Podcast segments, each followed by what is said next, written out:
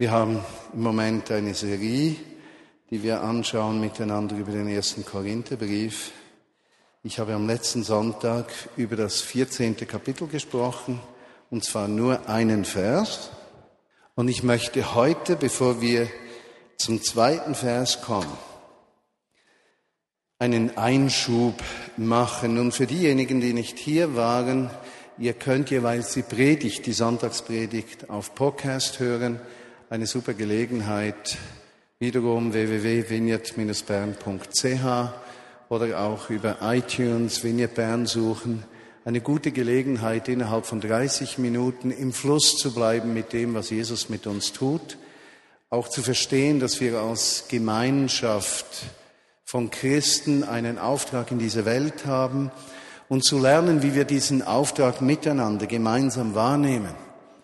Für mich ist also der Sonntagsgottesdienst nicht einfach eine Zeit der religiösen Ermutigung, sondern eigentlich ein Ort der Ausrüstung, des Teilens auch, äh, ein Ort, wo wir einander dienen und wie wir das tun können und tun, Darauf werde ich am nächsten Sonntag, dann beim ersten Korintherbrief, Kapitel 14, Vers 2, folgende äh, zurückkommen.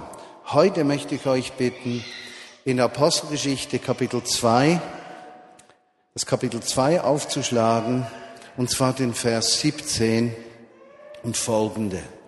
Apostelgeschichte Kapitel 2, Vers 17 und folgende.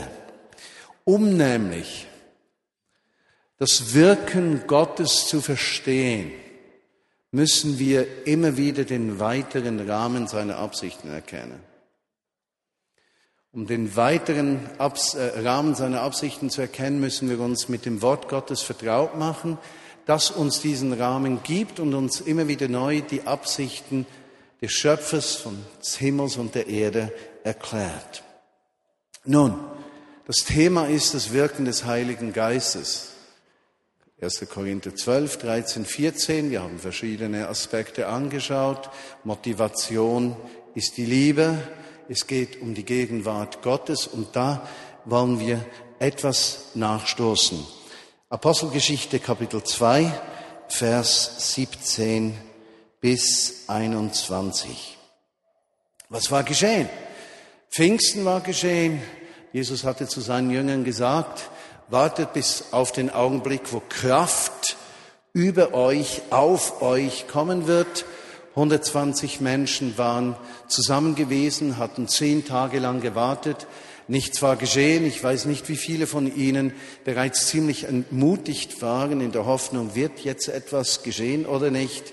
Für uns hilfreich, auch im Verständnis, dass wenn wir auf Gottes Gegenwart warten, dass wir eben ab und zu warten müssen dass nicht alles instant, also sofort geschieht. Und wie sie zehn Tage gewartet haben, kommt Shavuot, das Pfingstfest. Äh, Gottes Geist, Gottes Gegenwart kommt in mächtiger Weise auf diese Menschen. Sie sind ergriffen. Man erkennt das an verschiedenen Reaktionen von ihnen. Sie hatten so starke Reaktionen, dass einige äh, die dabei standen und sie beobachteten, sagen, die sind betrunken. Also haben sie sich irgendwie eigenartig benommen. Ich nehme mal nicht an, die standen ganz normal hier und alle sagten, schau mal, die sind besoffen, sondern die müssen sich ja irgendwie benommen haben, dass man annehmen konnte, dass sie betrunken waren. Nun gut, äh, äh, das war nicht der Fall. Sie waren voll Heiligen Geistes. In diesem Moment steht dann Petrus auf, erhebt seine Stimme, Vers 14, und beginnt ihnen etwas zu erklären. Und hier begegnen wir eigentlich einem ersten Muster, wie Gott wirkt. Hat der Apostel Petrus diese Predigt lange vorbereitet gehabt? Hatte er drei Wochen vorher mal diese Schriftstelle gehabt? Ich nehme an, nein. Ich nehme mal an, Petrus war so überwältigt von der Gegenwart Gottes, dass er gar nicht mehr weiter wusste und sich überlegt hat, um alles in der Welt, was sage ich jetzt? Und dass er in dieser Situation von Gottes Wirken plötzlich so gelehrt war von sich, so hilflos, dass er sich öffnen konnte für Gottes Reden. Also wir lernen daraus eines, wenn wir Werkzeuge des Friedens sein möchten, wenn wir uns wünschen, dass Menschen durch unser Leben oder durch uns als Kanäle mit Gott in Berührung kommen, wenn wir uns wünschen, dass eine Erweckung, ein Aufbruch geschieht, wenn wir uns wünschen, dass Menschen heil werden, gesund am Körper, Leib und Seele, dass niedergeschlagene Menschen aufgerichtet werden, dann müssen wir oft leer werden von uns selbst, um uns zu öffnen für ihn. Wenn wir uns nur mit unseren Herausforderungen beschäftigen, sind wir nicht frei, uns zu öffnen. Bedeutet nicht, dass wir Dinge verdrängen müssen. Alles hat seine Zeit. Aber im Moment, wo wir sagen, wir möchten ein Kanal des Himmels sein, ist es weise, wenn wir unsere direkten Bedürfnisse innerlich zurückstellen und sagen, und ich fokussiere Jesus auf dich und deine Möglichkeit. Was sagt er darauf? Er sagt, in den letzten Tagen, sagt Gott, Vers 17, werde ich mein Fleisch auf alle Menschen ausgießen. Und dann beginnt er etwas zu erklären, damit die Leute das besser verstehen. Natürlich, diese Schriftstelle ist eine Wiederholung, die Petrus macht von einem Propheten, von, von einem Voraussager, haben wir letzten Sonntag gesehen, Voraussager, alttestamentliche Propheten, schwerpunktmäßig, was wird geschehen. Neutestamentliche Propheten sind Hervorsager, die sagen etwas vom, vom Herzen Gottes herkommt. Deshalb kriegen sie auch viel Offenbarung für einzelne Menschen. Sie sagen hervor, was Gottes Absicht für einen Menschen ist, nicht nur, prophetischen Dienst gibt es genauso wie vor dem Kommen Jesu auch heute.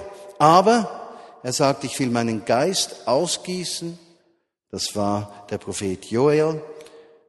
Petrus nimmt den Text auf und erklärt darauf hin, wie Joel, eure Söhne und Töchter sollen prophezeien, also hervorsagen, was Gottes Herz ist. Die jungen Menschen werden Visionen haben, die Alten werden Träume träumen, auf Diener, Männer und Frauen werde ich meinen Geist ausgießen in diesen Tagen und sie werden hervorsagen, was Gott tun will. Ja? Ich werde ihnen Zeichen am, Wunder am Himmel zeigen und Zeichen auf der Erde, Blut, Feuer und Rauchsäulen werden sie sehen. Die Sonne wird sich verdunkeln, der Mond wird zu Blut vor diesem einzigartigen, großen und herrlichen Tag des Herrn. Und jeder, der den Namen des Herrn anruft, wird gerettet werden. Apostel Petrus wusste nicht, wie wichtig diese Aussagen in diesem Augenblick waren. Und ich möchte euch zwei, drei für das Verständnis Dinge erklären. Er beginnt in Vers 17 mit der Aussage in den letzten Tagen. Was gibt das uns für eine Information? Das gibt die Information, die letzten Tage haben mit dem Kommen und der Himmelfahrt, der Verstehung und der Himmelfahrt Jesu begonnen. In den letzten Tagen. Er sagt diesen Satz in einer Weise, dass diese Menschen wissen, vor 2000 Jahren, wir sind in den letzten Tagen. Damit beginnt Joel die Aussage, die wiederholt Apostel Petrus und dann in Vers 21, Vers 20 sagt er, all das wird geschehen vor diesem einzigartigen, herrlichen und großen Tag des Herrn. Wovon spricht er? Dieser einzigartige, große, herrliche Tag des Herrn ist ein Tag. Wisst ihr welcher? Wann Jesus wiederkommt. Also Jesus wird wiederkommen, wie er gegangen ist. Und wir leben in dieser Spannung der letzten Tage. Und in diesen letzten Tagen, von diesem Zeitpunkt quasi an, von dem Apostel Petrus hier spricht und den Text von Joel aufnimmt, bis Jesus wiederkommt, wird der Geist von Gott auf alle Menschen ausgegossen und sie werden Hervorsager der Absichten Gottes. Als christliche Gemeinschaft, was ist unsere Aufgabe? Unsere Aufgabe ist, uns zu öffnen für diesen Geist, damit diese Dinge, von denen Prophet Joel spricht, diese Dinge, von denen Apostel Petrus spricht, Wahrheit werden. Der Tod der christlichen Gemeinschaft ist, wenn wir zurücksitzen und denken, danke Jesus, sind wir erlöst, wir freuen uns, zu dir in den Himmel kommen, aber wir wissen eigentlich nicht genau, weshalb wir noch hier sind. Und die Veränderung geschieht dort, wo wir erkennen, es gibt einen Grund, weshalb wir hier sind. Und dieser Grund ist, dass wir in den letzten Tagen leben, wo sein Geist ausgegossen wird. Gottes Kreativgeist, Gottes Geist der Heilung bringt, Gottes Geist der Veränderung bringt, vor allem eines. Gottes Geist. Also, wir müssen unsere Aufgabe verstehen. Und das bedeutet es, dass wir hier lesen, Gottes Geist wird auf alle Menschen ausgegossen. Was heißt denn das praktisch? Und vor allem, wie kann das geschehen? Wie kann ich zu einem Kanal werden des Geistes, der in diese Welt hineinbricht? Möchte euch auf ein großes Problem hinweisen, das wir immer wieder haben mit solchen Dingen, geistlichen Dingen in der westlichen Christenheit. Wir glauben häufig, dass nur die Dinge wirklich sind, die wir berühren, verstehen, definieren und aussprechen können. Tatsache ist, wir leben in einem Umfeld der Sichtbarkeit, das uns eins, eines zeigt. Auf, es deckt unsere Begrenztheit auf. Also wir erkennen in dieser Welt, wie sie sich darstellt, unsere Schwachheit, unsere Begrenztheit, unsere Fehlerhaftigkeit, eigentlich die Unmöglichkeit erkennen wir, dass sich etwas fundamental ändern kann.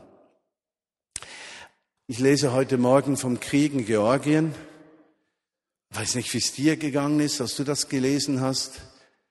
Da ist ein ganz kleines Volk, das wird dann von einem etwas größeren Volk etwas unterdrückt und dann kommt noch ein größeres Volk und drückt und alle drücken irgendwie, aber eigentlich geht es gar nicht um Menschen, eigentlich geht es nur um Öl, um Macht, um wirtschaftliche Interessen, um Kontrolle. Und dann sitze ich am Tisch zu Hause und denke, ich bin ohnmächtig, ja? Also ich kann ja jetzt nicht nach Georgien gehen, nach Abchasien, Ossetien und irgendwie sagen, hallo Freunde, wartet mal, äh, ich will euch mal was sagen, macht jetzt Frieden. Ohnmacht. Ja. Ölpreis ist ja eigentlich wahnsinnig, dass die, die das Geld brauchen würden, das nicht kriegen. Ist doch nicht richtig. Herausfordernd. Unfähig, eingeschränkt, gebunden von Tatsachen, die sich nicht verändern lassen.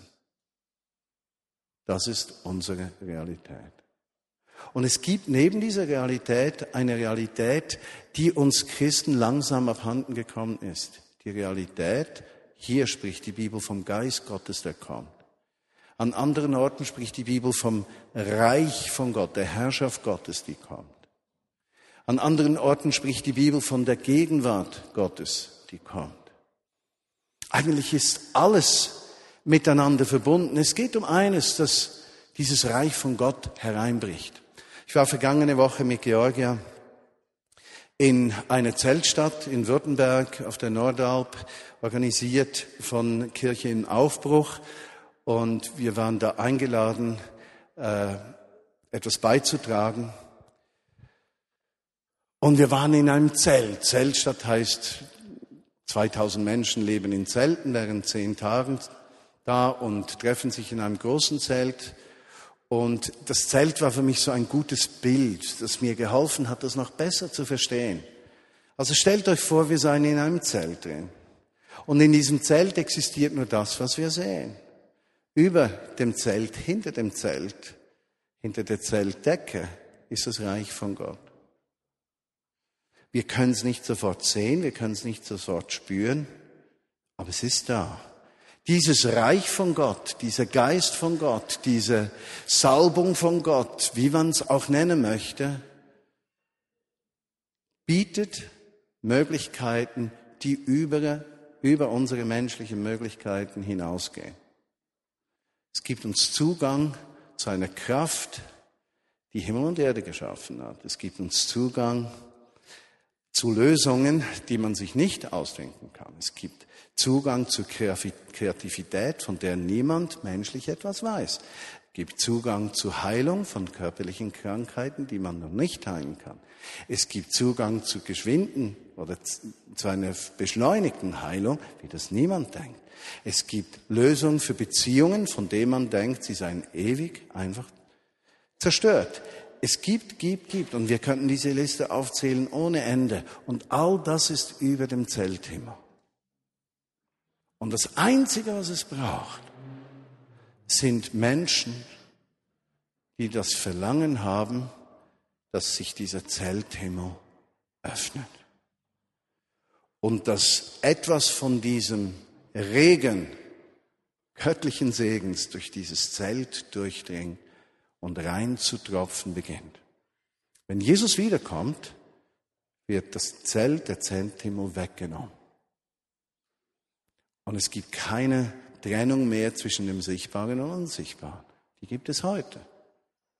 Aber Gott sucht Menschen und dazu hat er die Gemeinde von Jesus auserwählt, dass dieser Zelthimmel geöffnet wird in den letzten Tagen, bis Jesus kommt. Das sind Landeplätze der Kraft Gottes sozusagen. Invasionsorte der Liebe Gottes. Das sind Orte, wo Gottes Liebe mit Kraft einbricht, aber nicht einfach im Gottesdienst und dann war's dann das, sondern in einer Weise eindringt, dass jeder Mensch, der unter diese Salbung kommt, selber zu einem Träger der Hoffnung für andere Menschen wird. Und so sind wir vergangene Woche in diesem Zelt. In einem Zelt war ich mit 700 jungen Menschen zusammen.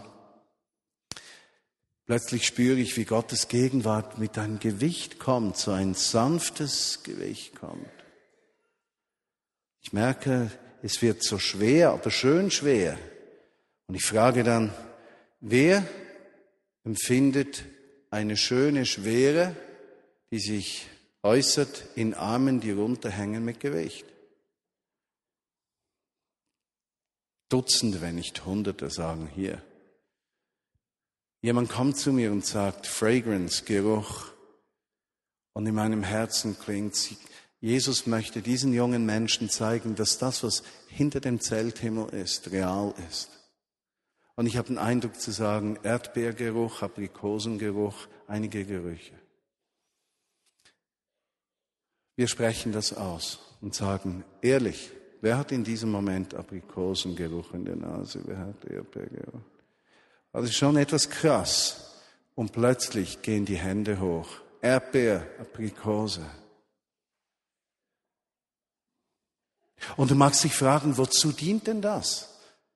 Ist ja irgendwo abartig, wenn sowas geschieht. Das braucht es doch gar nicht. Doch es braucht solche Dinge. Wisst ihr weshalb? Weil wir Schwierigkeiten haben, an die Realität vom Gottesreich zu glauben erbarmt sich Gott und gibt uns gewisse Zeichen, wie Joel gesagt hat. Wunder im Himmel und Zeichen auf der Erde. Wir denken bei den Zeichen auf der Erde immer nur an Zerstörung. Aber es sind nicht nur zerstörende Zeichen. Er gibt uns Zeichen, dass wir uns öffnen für die Perspektive des Himmels und erkennen, dass wir einen Auftrag haben, der über unsere menschlichen Möglichkeiten hinweggeht, der abhängig ist von dieser Reich, dieser Kraft von Gott, das in die Unmöglichkeit unseres Lebens reinkommt. Darauf habe ich gesagt, dass alle, die ein Maß an Heilung erhalten haben, dass sie sagen können, der Schmerz oder was ich hatte, ist mindestens 50 Prozent weg. Die sollen nach vorne kommen. Und die strömten nach vorne. Gottes Reich war hereingebrochen. Es waren Öffnungen im Zelthimmel da. Und Heilung begann zu geschehen. Nicht, weil ein Mensch besonders klug gebetet hätte, nicht, weil einer die Salbung hat, okay? Es geht nicht um Salbung eines Menschen, es geht um Ausrüstung für die ganze Gemeinde. Es geht nicht darum, dass einer oder zwei von uns Wunder und Zeichen erleben. Es geht darum, dass wir miteinander uns für Gottes Möglichkeiten öffnen. Und er wird uns so brauchen, wie wir das können. Nicht irgendwie wie ein anderer, der vor uns steht, sondern wie, so, wie wir es fassen können. In der Art, wie wir leben, in diesem Umfeld, wo wir stehen, mit den Worten, die wir haben. Es geht nicht um Kopieren, sondern ein sich öffnen für Gottes Möglichkeit.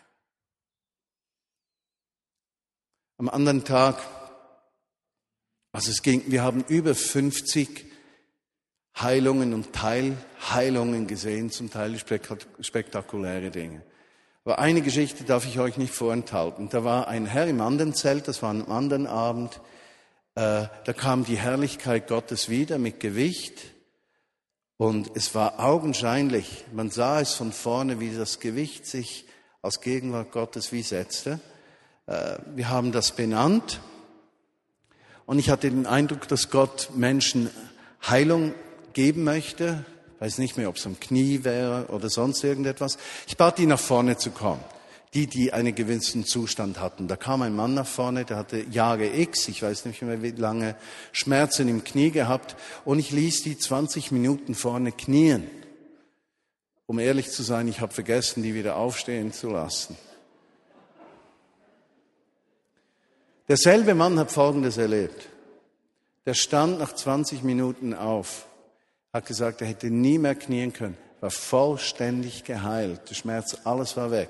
Das ist ja noch eines. Ich meine, das ist nett. Aber der, der hatte die auch so schwere Arme gekriegt. Und ich sehe diesen Mann am nächsten Tag um 12 Uhr mittags. Und er kommt so wie ein, so, so mit schweren, also wie ein Affe darf man ja nicht sagen, aber es sah irgendwie so aus, kommt er auf mich zu, grüßt mich und sagt, könntest du für mich beten, damit es wieder weggeht? Ich, ich habe gesagt, ja, was muss weggehen? Ja, weißt du, was das bedeutet? Ja, was, was bedeutet? Ja, meine Arme sind immer noch schwer. Du meinst seit gestern Abend? Ja, sagt er. Und ich fürchte, dass sie immer länger werden. Und ich habe gesagt, ja gut, das kann ich verstehen. Ja, was bedeutet das? Ich habe gesagt, keine Ahnung. Also mindestens bedeutet es, dass du Gottes Gegenwart physisch erlebst. Und damit möchte ich das stehen lassen. Es bringt gar nicht viel, wenn man das irgendwie zu interpretieren versucht. Okay, sagt er. Also, geht weg, eine halbe Stunde kommt er zurück und sagt zu mir, Martin, Martin, ja, sage ich, Gott hat zu mir gesprochen, jetzt weiß ich, weshalb ich das habe. Ich frage, weshalb denn? Hat gesagt, mindestens fünf Jahre habe ich Gott für ein Zeichen seiner Gegenwart gebeten und jetzt beginne ich schon nach zehn Stunden mich zu beschweren, wenn ich etwas erlebe. Ein Mann hat Heilung am Ohr, äh, der ganz schlecht gehört hat, am Ohr halten andere Dinge. Aber eigentlich, diese einzelnen Dinge sind gar nicht so wichtig. Wichtig ist etwas ganz anderes.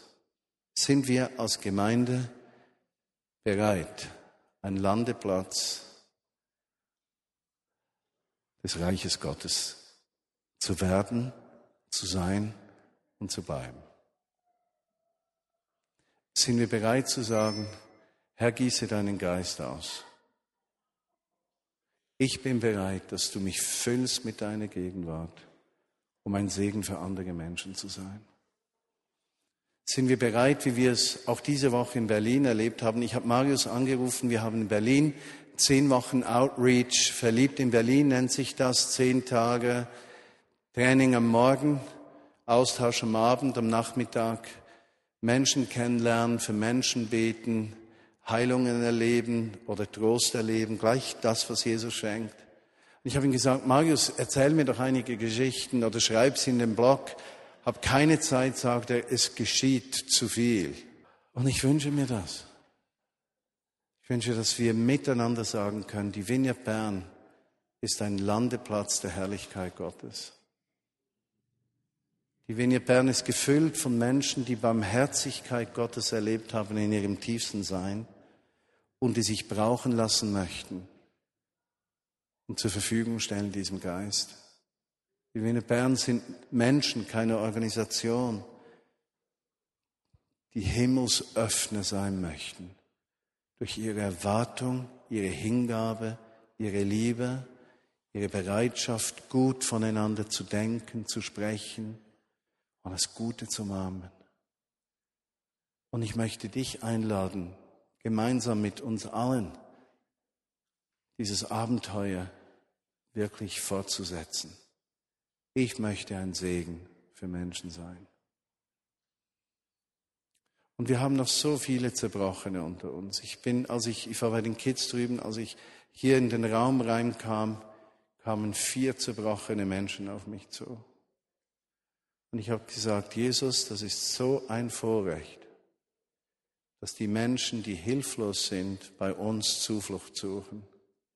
Komme mit deinem Geist und schenke du Heilung. Ob durch mich oder sonst ein, ist vollständig sekundär. Wir leben in diesen letzten Tagen. Sein Geist fällt auf alles Fleisch, damit wir hervorsagen, was diese einzigartigen Lebensabsichten Gottes sind und Teil werden von dem, was Gott tut. Und wer wird verherrlicht? Personen? Nein. Jesus Christus selbst. Er wird sichtbar gemacht durch uns. Und ich wünsche allen, die über Podcast mithören, dass du gleich, wo du bist, die Gegenwart Gottes jetzt erlebst, als ein Gewicht, das über dich kommt. Und diese Gegenwart Gottes dich erfüllt und du zu einem Kanal des Lebens wirst.